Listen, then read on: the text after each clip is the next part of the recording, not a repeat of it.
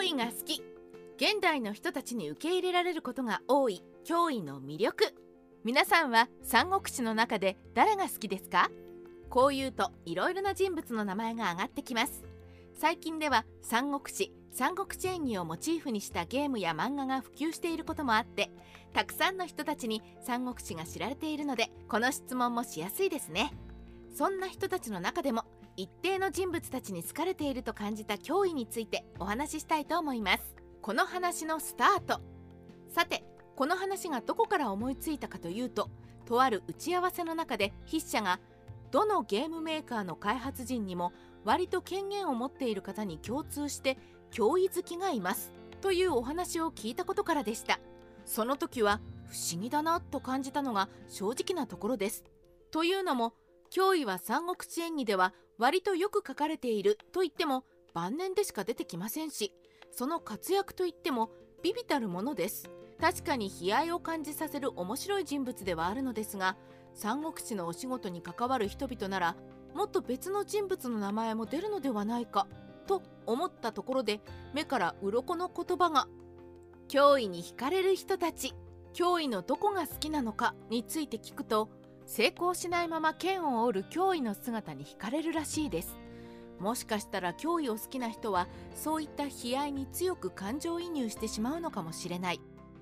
どこか自分自身の仕事環境や板挟みに合っている必死に思いに応えようとしているのかも。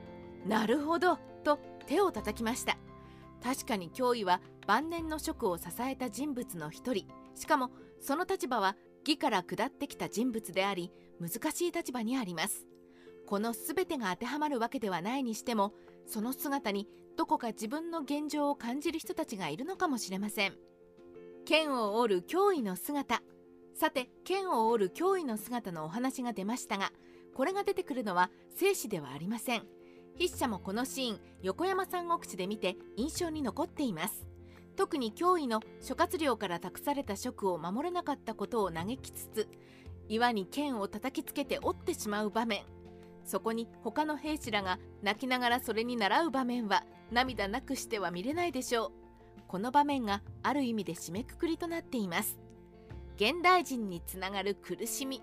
さてここからはただの妄想ですがこの場面は困難に立ち向かいながらも成功せず挫折したとも言えます。このような目に遭いたくないという人も多いでしょう。というよりも困難に立ち向かっているのに最後は挫折したいという人はほぼいないでしょう。現代でも多くの人が悩みを抱え苦しみながらも必死で立ち向かっています。そんな中でその剣を折らねばならぬと命令されて果たして心に全てを抱え込んだままその剣を折ることができるでしょうか。そんなことができる人が何人いるでしょうか。脅威の最後とその姿勢。だからこそこの脅威に人々は美しさと悲しさを感じるのだと思います。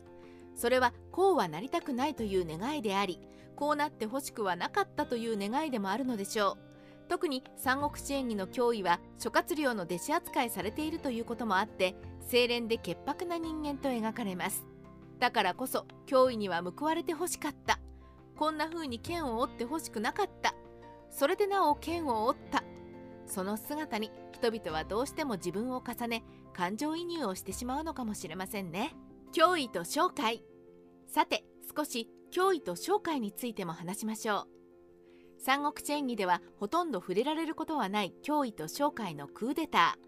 筆者はこれについてすでに職が滅んでいる話であり何よりも脅威の清廉さを損なうので三国志演義では描写されないのではないかと思っています。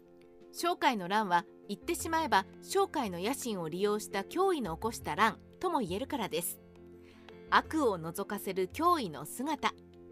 ただし筆者の個人的な意見になりますがこの商海の乱を起こしてそれに乗じて蜀の復興を考えた脅威の行動は嫌いではなくむしろ好きです。この脅威の行動は今までイメージされてきたような清廉さには欠けるかもしれませんが脅威の何としてもやり遂げようという意志を熱く感じます。そういった悪を覗かせる脅威の姿をもっと見てみたいと思います。三国志ライター千の独り言今回はやや雑談がメインのお話になってしまいましたが少しまとめておきたいお話でもありました。もちろんこのことが全ての脅威ファンに当てはまるとは思いません。しかしもしかしたらそういった面もあるのでは？そういった感じ方をする人もいるのでは？そんな思いから一度ここで言葉に残しておきたかったのです。